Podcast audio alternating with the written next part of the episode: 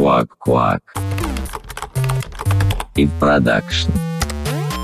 Ну, безопасность, это же всегда интересно. Про атаки, про какие-то секреты ты самый первый узнаешь. Членство в закрытом клубе, то есть что-то такое элитное, недоступное для многих. Они чисто сидят, ищут уязвимости и на этом зарабатывают очень хорошие деньги. Мы готовы тебе платить миллион в секунду, только быть с нами, ты такой крутой.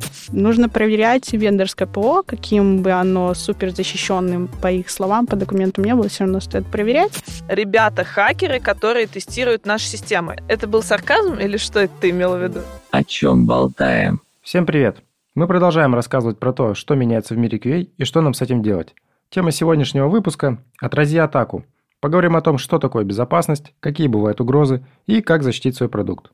Поделимся идеями и инструкциями, а также вспомним интересные баги жизни. И сегодня мы не вдвоем, потому что вдвоем нам вести подкасты надоело, поэтому сегодня у нас снова замечательный гость. Это Оля Лекомцева – Оля, расскажи пару слов о себе. Кто ты, чем занимаешься и как ты, собственно, связан с безопасностью? Да, я специалист управления безопасности приложений. Немножко даже расскажу про управление. Мы уже подросли, нас целых 18 человек. Если говорить обо всем департаменте информационной безопасности, у нас порядка 70. А, чем я занимаюсь? Основные мои задачи, конечно же, это внешние аудиты от внешних компаний, ребята-хакеры, которые тестируют нашу систему, на уязвимости. Это обучение разработчиков безопасной разработки, как мобилка, так и веб. Это такие две мои большие основные задачи. А вот я прям так сразу, наверное, с места в карьер, просто пока не забыла, ты сказала такую интересную вещь ребята-хакеры, которые тестируют наши системы. Это был сарказм или что это ты имела в виду? Нет, такие есть. А, бывают аудиты, ну, двух видов, можно сказать, внутренние и внешние аудиты. Внутренние — это наши же ребята, наши же хакеры, проверяют систему на наличие уязвимостей. И внешние аудиты, когда мы приглашаем команду хакеров, это такие, ну, обычно большие известные компании, например, в Москве или в России, и они пытаются нашу систему сломать найти, ага. да, найти уязвимости, затем они нам, конечно же, говорят об этих уязвимостях, мы их исправляем. А давайте немножко вернемся назад. Давайте сначала сформулируем определение, попробуем, что же вообще такое безопасность, что мы подразумеваем под этим словом, ну, именно в там, вебе, в мобилках и почему она важна? Ну, если говорить общими словами и э, посмотреть вообще определение в интернете, такое основное можно понятие безопасности — это состояние защищенности системы, когда система защищена от несанкционированного доступа, раскрытия, искажения любых компонентов и любой информации, которая находится в системе. Угу. Ну, понятно, что для банковских продуктов это в любом случае очень важно. А для каких продуктов еще вот кому стоит обратить внимание на безопасность своей системы? Это любые продукты, в которых используются любые персональные данные клиентов. Фамилия, имя, отчество, номера телефонов, мейл, особенно паспортные данные, номера кредитных карт. А я, если не ошибаюсь, то, по-моему, вот что такое персональные данные, это же есть закон на это, ну, то есть что является персональными данными, а что нет. Или каждая компания определяет для себя это сама? Каждая компания определяет э, для себя коммерческую тайну, то есть тайну организации. А о персональных данных ты права. Есть закон, есть документы, определяющие, что такое персональные данные. Но это мы сейчас уйдем далеко в дебри отдела методологии, так скажем. Окей. Но мне кажется, Ссылочку на закон, может быть, будет полезно оставить. Мы прикрепим ее в описании. Да, если я сейчас не ошибаюсь, это 152 ФЗ. Закон о защите персональных данных. Квак-квак. Оль, можешь рассказать, а какие популярные атаки сейчас есть? Прежде чем рассказать об, об атаках, я думаю, нам сейчас стоит обратиться к AWASP топ-10. Немножко расскажу, что такое AWASP. Прошифровывается как Open Web Application Security Project. Это проект по безопасности веб-приложений. Это такая некоммерческая организация, которая занимается безопасностью веб-приложений. И они каждый год выпускают э, топ-10, топ-10 уязвимостей, таких самых распространенных и самых опасных для любых систем. И я не буду сейчас перечислять все 10, я думаю, мы можем обратиться буквально там к самым трем топовым. Например, нарушение контроля доступа. Я думаю, всем понятно, что контроль доступа — это определенное ограничение доступа, и когда вот это ограничение нарушается, то злоумышленник может получить доступ к тому, к чему не следует. Например, условно, у тебя интернет-магазин, ты администратор этого интернет-магазина, и злоумышленник получил доступ к админке. потому что у тебя неверно установлено разграничение доступа. Немножко непонятно. А злоумышленник получил доступ к аккаунту этого администратора и тем самым получил доступ к админке? Или это какой-то баг там на уровне API, что ты, например, какие-то данные, которые предназначены только админу, можешь там без логина пароля запросить. Или еще что-то Возм... и другое. Да, возможно, и такой, и такой случай, и уязвимости куча, то есть можно как через API зайти, так и просто, например, перебором пароля, логина и пароля. Такое же тоже бывает, редко, но бывает. Это, конечно, uh-huh. совершенно удача. Или, например, есть RC уязвимости, это удаленное выполнение кода, когда злоумышленник можно сказать, встраивает свой вредоносный код, тем самым может захватить полное управление системой, заставить сервер делать то, что он захочет сам. Ну, это как раз инъекция. Да. А ты сказала про значит, атаку, связанную с доступами. Скажи, пожалуйста, еще раз, как она называется правильно? Broken Access Control. Ага. А какие еще есть популярные? А, например, нарушенная аутентификация, broken authentication. То же самое, когда уязвимость аутентификации может позволить злоумышленникам захватить доступ над каким-то аккаунтом пользователя, что затем может перерасти в захват доступа даже над всей системой. И вот на основании этих уязвимостей бывает множество различных атак. Я, наверное, могу привести самые тоже такие популярные, самые понятные для всех. А, DDoS-атака, я думаю, она всем известна. Это а, правда. Да, это хакерская атака на систему с целью довести ее до полного отказа, либо до отказа каких-то определенных компонентов системы, чтобы доступ был невозможен к системе, либо каким-то образом затруднен. Бывают фишинговые атаки, я думаю, они тоже всем известны, когда злоумышленники, особенно через почту, отправляют какие-то вредоносные ссылки и заставляют э, людей по этим ссылкам переходить, собственно, и вредоносное программное обеспечение загружать себе на компьютер. Кстати, кто-нибудь попадался, Стас, ты не попадался никогда? Я попадался, но не специально. Я знал, что это фишинговый сайт, как бы я там переходил по ссылке, но сразу видел, что что-то тут какая-то муть, не тот домен, еще какие-то буковки не те, и какой-то дизайн не совсем тот, который я ожидал. Вот, и в этот момент я понимал, что, ага, понятно, меня пытаются обмануть. И, естественно, я дальше не шел на этом сайте, сразу закрыл его. А, я тоже недавно столкнулся, но причем я, кстати, не прям сразу закрыла. Билеты мы выбирали, а, и не на Aviasales, а где-то что-то из телеграм-канала, что ли, или, в общем, из какого-то нестандартного места, и прям тоже было очень похоже на... Ну, я уже не помню, конечно, фирму, но, в общем, было очень похоже на билет, который мы берем обычно, и уже практически до оплаты мы дошли, и вот где-то в районе оплаты вот какие-то закрадывались, закрадывались подозрения, и потом в районе оплаты обратил внимание на домен, и там домен, да, какой-то левый был. Часто вот люди не обращают на это внимание, и вообще в нашей компании, думаю, вы заметили, часто от Департамента информационной безопасности есть такие учебные фишинговые рассылки, не обращали внимания, когда приходили да, письма? Да, я, я помню, я помню. Да, да, да. Они так как бы приходят иногда ребятам, нашим сотрудникам, некоторые попадаются, затем приходится заново проходить курсы интерактивные по информационной безопасности и вспоминать. Я вот тут тоже еще хотел немножко уточнить. Вот про фишинговые сайты понятно, да, там злоумышленники хотят э, заполучить какие-то данные от человека, да, и использовать их в своих целях. А вот все-таки DDoS-атаки, вот, ну, для чего это нужно хакерам? Ну, там положили какой-то сайт, ну, им-то чего с этого, как бы, им за это платят или что? Разные бывают ситуации. Кому-то просто по фану положить какой-то сайт, классно-классно, вот мы сайт положили и рассказать об этом всему миру, что они такие классные ребята-хакеры, мощные. А кто-то действительно обращает внимание на какую-то финансовую сторону, что они положили сайт, э, приходят к ребятам-владельцам, например, этой системы и говорят, дайте нам 1 миллион рублей, мы вам вернем все обратно. Разные мотивы абсолютно. Но в основном это просто как будто бы ребята по фан делают. Окей, а вот есть какая-то стандартная защита от DDoS-атак? Ну, то есть, если это вот так вот переходить, периодически происходит, наверное же, это не всегда в авральном режиме, да, защищаются э, сервисы. Вот как, какая стандартная защита от них есть? В каждой большой организации есть подразделение, которое занимается отслеживанием любых каких-то таких историй опасных, например, Security Operation Center, который есть тоже у нас. Ребята 24 на 7 контролируют, у них есть дежурство, они контролируют всю эту историю, какая-то, не знаю, малейшая активность, и у нас есть силы и инструменты для того, чтобы эти активности подавить. Тоже не буду рассказывать, какие, но они есть. Мне кажется, нам нужно интервью в следующей серии с кем-нибудь из Security Operation Center. Можно, да. А, смотри, вот ты рассказала о таких самых стандартных атаках, получается. Это самые распространенные, самые популярные, да? Ну, это самые легкие атаки, самые понятные для всех людей, у которых нет каких-то особенных знаний в области информационной безопасности. То есть те атаки, которые может понять любой суть этой атаки. О, а может быть, расскажешь нам про какую-нибудь поинтереснее? Ох, это... Что могу привести в пример? А давайте затем, вот там будет блиц-опрос, я думаю, да? У нас будет блиц. Да. Как раз-таки можно будет рассказать про одну интересную уязвимость. Она такая очень... А, окей. Тоже очень громкая.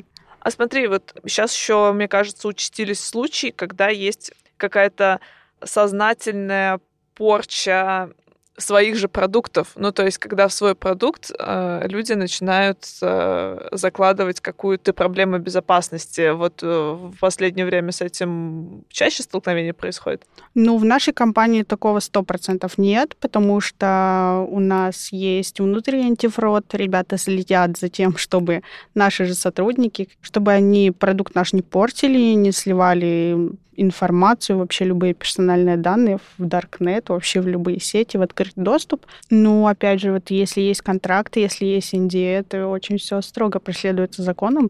Ну, кстати, NDA, правда, важная тема. Мы в последние годы даже вот студентов, которые приходят на финтех, а, они подписывают NDA. Ну, конечно, да, да. Вот даже я уже приводила пример внешних аудитов, то есть ребята на 100% подписывают NDA, также есть договор, в котором прописано, что они всю информацию, которую они получают в ходе своей профессиональной деятельности, так скажем, они никому не могут рассказывать, где-либо выкладывать.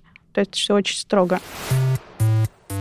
Оль, а расскажи, пожалуйста, вообще вот про структуру. Ты так говоришь про разные команды, да, которые у вас есть внутри департамента. Расскажи чуть поподробнее весь вот этот вот набор команд и кто из них за что отвечает. Весь наш департамент информационной безопасности делится на такие, можно сказать, четыре группы.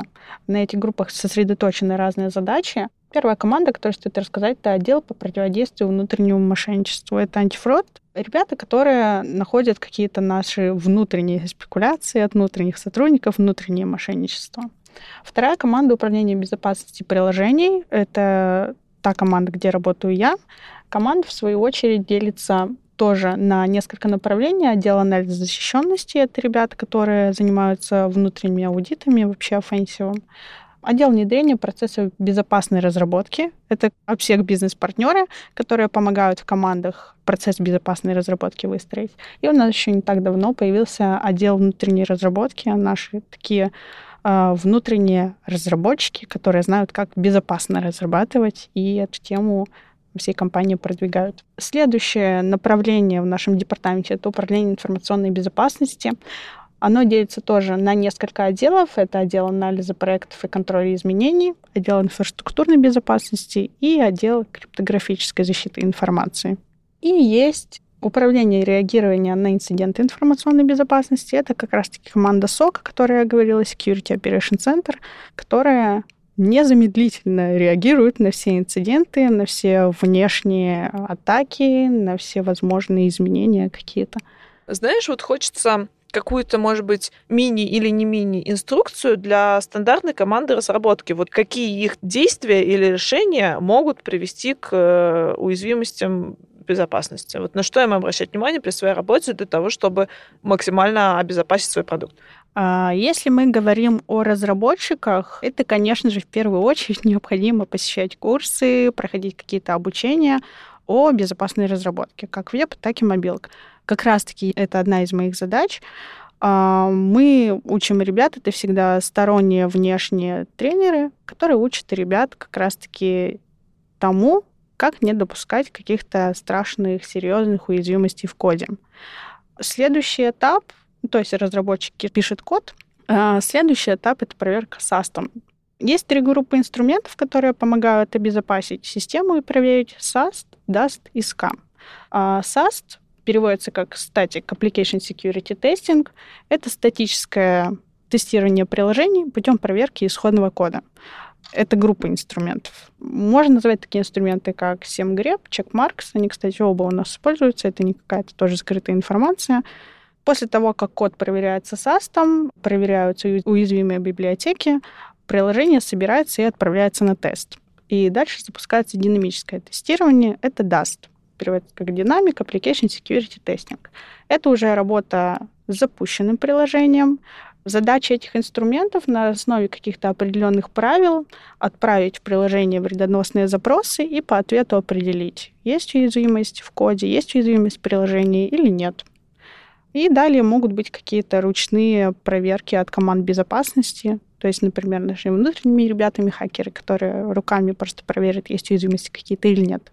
Ну и затем уже после того, как уже приложение полностью собрано, полностью проверено нашими внутренними сотрудниками, можно провести еще и так шлифануть внешним аудитом, когда ребята с разным уровнем подготовки, при наличии разных инструментов могут проверить наше приложение ну, понимаете, да, извне. Хакеры просто пытаются сломать наше приложение, найти уязвимости, и потом нам рассказать о них. Про статические проверки понятно, про динамические проверки тоже понятно. А вот эти вот контрольные, итоговые, внешние проверки, они же, получается, ну, то есть сейчас релизы очень часто, там, несколько релизов в неделю, а у некоторых там несколько релизов в день. Неужели на каждый релиз запускается внешняя проверка? Кажется, что это будет очень затратно. Нет, на каждый релиз не запускается, конечно же. Эти проверки, если говорить о наших компаниях, у нас на год расписано, в какой месяц какую систему мы должны проверить, какой компонент нашей системы мы должны проверить. Конечно, если каждому релизу привязывать, это очень затратно, и вообще, в принципе, мы не успеем по времени. Ну, то есть, получается, э, стандартной команде разработки им нужно обязательно а, обеспокоиться тем, чтобы у них происходила статическая проверка э, на уровне кода SAST. SAST, и... DAST. Да, и ручные проверки со стороны управления безопасностью. Ага, понятно. Это похоже на инструкцию. Спасибо. Да, я тут хотел уточнить. Э, получается, что сами разработчики должны вот подключать все эти инструменты, или же они вот надеются на то, что вот у нас есть управление безопасности, они там нужные этапы, нужные инструменты подключат, когда нужно, и нам не нужно об этом париться. А со стороны разработчиков мы очень надеемся на их бдительность, очень надеемся на то, что они знают об основных уязвимостях, э, как защититься от них, как написать качественный код, который поможет защититься от этой уязвимости. Но даже если кто-то где-то ошибается, все мы люди, ну, никак нельзя наказывать человека за то, что он допустил ошибку какую-то. Все равно в больших компаниях, особенно что касается банковских систем, есть управление, есть отделы, которые занимаются как раз-таки этими проверками. Я думаю, что можно надеяться на них. Давай теперь поговорим про практику, когда компания платит деньги своим пользователям, сотрудникам за нахождение багов в ПО.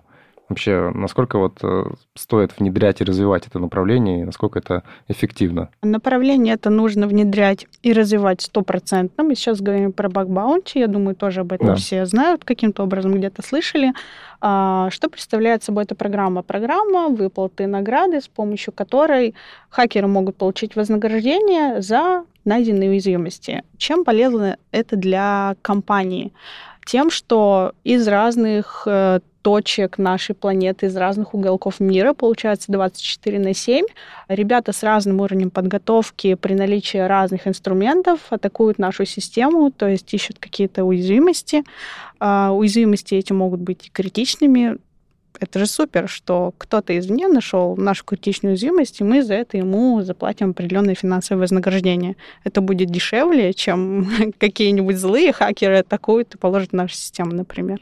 А насколько вообще вот э, это реально эффективный канал вот, обнаружения каких-то уязвимостей в наших приложениях? То есть там, не знаю, раз в месяц что-то такое стоящее написали, или, или они там каждый день что-то находят, и вы не успеваете обрабатывать все эти сообщения? Да, нам можно сказать, что каждый день ребята пишут о каких-то уязвимостях, но очень, например, много бывает дублей, когда ребята одновременно пишут об одной и той же уязвимости. И тут стоит заметить, что у нас есть программа Bounty как внешняя, так и внутренняя. То есть наши внутренние сотрудники тоже ищут уязвимости, мы им за это платим тымани, вот они ими пользуются, покупают себе гаджеты. Блин, не знаю, тут, конечно, хочется спросить, сколько платят. Или, ну, вообще в целом, если говорить про вознаграждение, там есть какие-то градации, типа вот за такого уровня уязвимости мы там такую-то сумму условно платим, за поменьше, соответственно, другая. Ну, короче, как-то это доступно сотруднику или там пользователю внешнему? Да, конечно же, это доступная информация. Если честно, я сейчас вам точных цифр не назову, потому что этим занимается другой отдел нашего управления. Но, конечно же, чем критичнее уязвимость, тем она дороже стоит. Если говорить вообще о каких-то мировых огромных компаниях, например, как э, Google, они платят десятки тысяч долларов за найденные уязвимости, конечно, за критичные. И я точно знаю, что есть некоторые ребята, хакеры, которые не идут работать в какие-то компании, они чисто сидят, ищут уязвимости и на этом зарабатывают очень хорошие деньги. Ничего себе. Прикольно. А не было прям такого желания все-таки их как-то выкупить? Ну, то есть, видя, что действительно стоящий такой человек, и типа, мы готовы тебе платить миллион в секунду, но только быть с нами, ты такой крутой. Желание, конечно же, есть, но здесь, конечно же, финансовая сторона играет свою роль, потому что порой это какие-то огромные деньги, и все-таки это такие ребята, которым не хочется вставать с утра идти на работу. Они такие посидели ночью у Язы, поискали и заработали на этом денежку. Как я их понимаю, мне тоже не хочется вставать и с утра идти на работу. Поэтому удаленка просто супер топ. Очень много, кстати, таких ребят можно встретить на каких-то конференциях, на метапах. Они охотно делятся своими достижениями, выплатами, рассказывают, да. Квак-квак. А расскажи, пожалуйста, а, из твоей личной практики какой-нибудь самый, не обязательно в Тинькофф, а какой-нибудь самый мерзкий, неприятный баг, уязвимость? Мы начали когда-то использовать определенное вендорское программное обеспечение. Я не буду говорить, для какого компонента и что вообще оно из себя представляет. Определенное вендорское ПО. И за время работы с этим вендорским ПО мы его развернули, то есть все отлично работает э, с периодичностью в год два раза внешние ребята, внешние хакеры, э, нашли уязвимость RCE. Что такое RCE? Это удаленное выполнение кода. Это уязвимость, при которой происходит удаленное выполнение вредоносного кода на взламываемом сервере, например. А, на сервер, на который установили что-то полезное, там еще есть вредоносный код, он спит, спит, спит, и потом в какой-то момент он активируется. Нет, есть уязвимость, с помощью которой можно этот вредоносный код внедрить. А, да, угу. и запустить его. И в, в этом ведерском ПО дважды нашли уязвимость, вот эту вот RCE, а, при том, что в компоненте, который мы даже не использовали. То есть, по факту, мы его могли отключить, никто бы никогда его не использовал, никто бы никогда эту уязвимость не нашел, но было довольно-таки неприятно, что нашли даже дважды. вот. Что это означает? Нужно проверять вендорское ПО, каким бы оно супер защищенным по их словам, по документам не было, все равно стоит проверять и отключать компоненты, которыми мы не пользуемся. А, ну то есть, получается, если бы отключили, то отключили бы вместе с этой уязвимостью, и ее бы, получается, не было. Да. Никто ничего не взломал, никто никаким персональным данным не получил доступ. Это как раз-таки в рамках баг-баунти ребята нашли уязвимость, угу. и мы заплатили вознаграждение за это. Интересно. И получили бесплатную лицензию от этого вендора.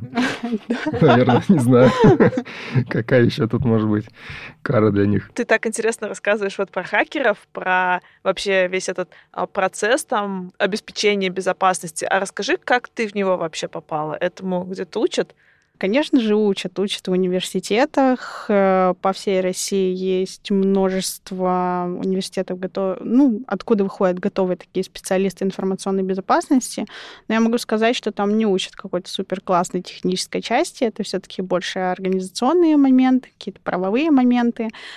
Часто к нам приходят работать ребята в обсек, которые раньше были программистами, но стали увлекаться безопасностью. Когда они знают несколько языков программирования, особенно классно, когда члены команды знают разные языки программирования, могут обмениваться каким-то своим опытом, часто становятся обсеками вот такие ребята. Либо к нам приходит из тестирования тоже очень развитая такая тема. Вот примерно так.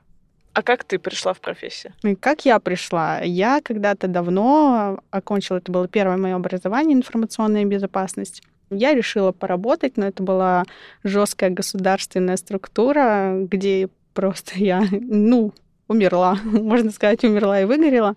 Решила уйти в другую профессию, несколько лет свободного плавания по разным направлениям, и вот снова я в Тинькофф, в управлении информационной безопасности.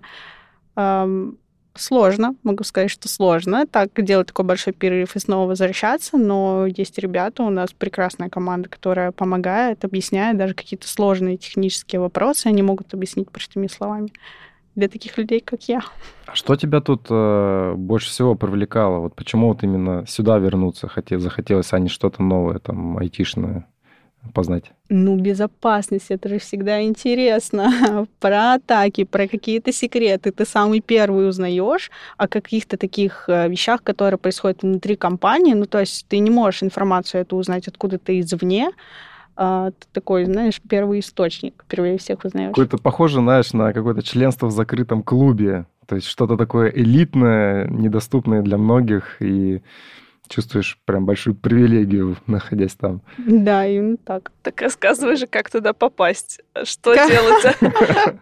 Что делать обычным людям? Ну, то есть, да, я услышала, что есть курсы, но наверняка же не только с курсов можно начать. Я думаю, что в большинстве случаев в направлении информационной безопасности ребята все равно смотрят на наличие высшего образования по направлению, как бы сейчас кто ни говорил, что а, высшее образование не нужно, все-таки хотелось бы, чтобы ребята знали основы информационной безопасности, хотя бы, как мы говорили, об определении, о составляющих безопасности как туда попасть, приходить на собеседование, либо есть у нас прекрасная школа финтех, есть у нас прекрасные стажеры, которые, будучи, например, Python разработчиком, приходят в безопасности учатся. А у нас есть финтех по безопасности? Да, не всегда, редко бывает, но бывает. О, я не знала. Да. Ну, вообще мне интересно, на самом деле, тут еще немножечко уточнить по поводу... Вот ты сейчас говорила про собеседование, про финтехи. А какими все-таки такими особенными скиллами должен обладать специалист вашего отдела, э, специалист по информационной безопасности? Помимо, окей, там, какого-то технического образования, есть э, еще наверняка там какие-то технические скиллы, которые тоже важны. Ну, там, раз, э, программирование, понятно, там, на одном из языков, может быть, на нескольких. Может быть, что-то еще там именно вот в области э, безопасности, что-то такое? Это, конечно же, инструменты безопасной разработки, САСТы, ДАСТы, СКА, проверки любые безопасности. Что еще назвать? Что еще назвать? И, наверное, понимание именно процесса безопасной разработки как он должен строиться. У нас, кстати, вот есть а, команда бизнес-партнеров, обсек бизнес-партнеры. Они закреплены за каждой бизнес-линией и отвечают как раз-таки за процесс безопасной разработки. Круто. Надо срочно узнать, кто мой обсек бизнес-партнер. Почему я еще этого не знаю? Блиц. Самый быстрый фикс бага. Я думаю, что-то около пяти минут, когда это какой-то простой баг, нужно определенную настройку отключить и все для определенного пользователя, например. Самый хитрый баг. Здесь я даже не знаю, как оценить хитрость этого бага. Я думаю, что я привела пример Log4Shell. Вообще, это сложная уязвимость такая, это Zero-Day уязвимость была. Пришлось обойти много команд. Она затронула очень много команд разработки, весь департамент информационной безопасности. Пришлось уделить очень много времени, проверить очень много репозиториев. Поэтому я бы, наверное, назвала ее такой самой хитрой, самой запоминающейся, самой сложной. Uh, уязвимость Log4Shell помогает uh, сломать, поломать приложение, которое использует библиотеку Log4j. В большинстве случаев позволяет удаленно также выполнить вредоносный код. Расскажи про график работы вашей команды. Как и у всех, пять дней в неделю или же есть какие-то дежурства на выходных? А если говорить о команде безопасности приложения, об управлении безопасностью приложений, конечно же, у нас 5.2, мы стараемся придерживаться этого графика. Если какие-то происходят страшные вещи, такие как Log4Shell, конечно же, никто не спит, все переживают, все работают. Я думаю, это такие обычное дело да, для таких крупных компаний, например, как Тинькофф. А, но есть ребята, SOC, о которых я уже рассказывала, Security Operation Center, у которых есть дежурство, они работают 24 на 7, чтобы не было такого, что нас кто-то атаковал, и мы даже только что об этом узнали. Ага, атака произошла. Такого, конечно, мы не допускаем. Вы спите спокойно? А, я да. Как мой начальник спит, я не знаю. Наверное, неспокойно. Если нашли баг, безопасности кто виноват? На самом деле не виноват никто. Это ошибки, мы все люди, никто никого не наказывает. То есть нашли ошибку, сделаем так, чтобы в дальнейшем такой ошибки не произошло. Всё, никто не виноват. Такова жизнь. Ура! Оля, расскажи, пожалуйста, может быть, у тебя есть какая-нибудь супер захватывающая история про уязвимость? Вряд ли я могу рассказывать про нашу компанию. Я могу рассказать про случаи, которые вообще происходили в нашем мире. Хакеры слили в открытый доступ персональные данные клиентов одной компании. Э, В телеграм-каналах очень быстро так и разошлась ссылка с Да-да-да. такой, можно сказать, интерактивной картой, когда можно было просто по имени, фамилии, отчеству отследить э, тоже историю заказов, историю взаимодействия с этой платформой. Можно было посмотреть все. Имя, телефон, адрес, мейл. Я читала даже такие истории, что там кто-то вычислял своего мужа, где он был, где он что заказывал, с каких адресов. Да, такая смешная история, но неприятная. Если честно, я не знаю, чем закончилась эта история. Ой, я, кстати, вспомнила историю, связанную с э, безопасниками тоже. Она, она на самом деле вообще никак не связана ни с какой атакой, но история о том, что реально 24 на 7 там в онлайн-режиме следят за потенциально а, вредоносными или мошенническими операциями. В общем, я ехала на электричке в поход. И друзья мои, потрясающие, с которыми я ехала, опаздывали. Очень сильно. Опаздывали настолько, что вот у нас был шанс не успеть на эту электричку, а следующая там через два часа. Ну, то есть мы бы не успели приехать засветло туда, куда мы хотели. И поэтому они говорят, возьми нам билеты на всех. А мы ехали в поход на велосипедах. А на велосипед нужно брать, если вдруг кто не знает, отдельный билет на электричку. Представляете? Я не знала тоже до этого момента. И я подхожу в кассу РЖД, нашу замечательную, и говорю, мне, значит, 4 билета на людей и 4 билета на велосипеды. И оказалось, что то ли конкретно в этой кассе что-то пошло не так, то ли в целом у них что-то пошло не так с продажей билетов, но суть в том, что не получалось пробить в один чек два билета, никаких. Даже вот на меня и мой велосипед нельзя было пробить в один чек, поэтому я в одном терминале, получается, 8 билетов с одинаковой стоимостью покупала подряд. Вот, и на шестом заблокировали мою карточку. Ну, не совсем заблокировали, когда ее нужно было перевыпустить, но типа с нее запретили совершать дальнейшие операции и стали мне сразу срочно звонить на телефон. Типа, я это или не я? Вот, ну, а суть в том, что уезжала моя электричка. Ну, вот она уже была практически. Я, значит, одной рукой пытаюсь значит, другие карты найти, чтобы им расплатиться. Разговариваю с э, безопасником, который, собственно, проверяет, я с ним разговариваю как держатель карты или не я. Ну и в итоге в последние 10 секунд успели мы все-таки вскочить в последний вагон. Ну, это ладно. Круто. Тебе еще кто-то позвонил, начал разбираться с тобой, потому что обычно отрубают все, доступа к карте нет, к приложению нет, что хочешь, то и делай.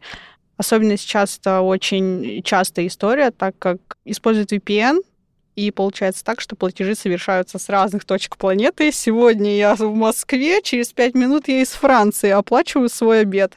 Вот. И из-за того, что такая вот история происходит, может происходить блокировка карт тоже, к этому нужно внимательно относиться. Ой, ну я об этом, кстати, не подумала. То есть, получается, VPN добавили вам проблем в анализе вот, подозрительных операций, да? Да, да, VPN это вообще VPN, особенно бесплатный VPN. У нас, кстати, есть э, статья на Space, что бесплатный VPN только в мышеловке. Там ребята тоже подробно описывают, почему, как и куда. А у меня еще один во время твоего рассказа, наверное, последний вопрос появился.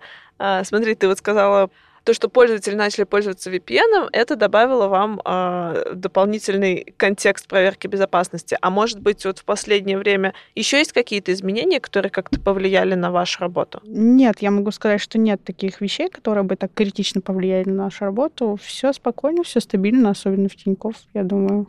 Проблем у нас нет. Оль, спасибо тебе большое за разговор. Было очень интересно. Ну а нашим слушателям такой небольшой вывод. Чем менее стабильная ситуация, тем больше внимания нужно уделять безопасности. Ей, конечно, всегда нужно уделять внимание. И как мы сегодня выяснили, это вообще большой сложный процесс. Хорошо бы максимально с безопасниками законтачиться, понимать, как это все работает, со всех сторон проверять ваше приложение и всегда помнить о чувствительных данных, которые нужно максимально защищать. А с вами, как обычно, Маша и Стас, подкаст «Quack-Quack» и в продакшн. И этот выпуск мы делали с нашей замечательной командой, сценаристами Малышевой Кирой, Севцовой Леной и Васильевой Олей, а также Ткачевым Пашей, Клементьевой Дашей и Лукиновым Ромой. Quack. И продакшн.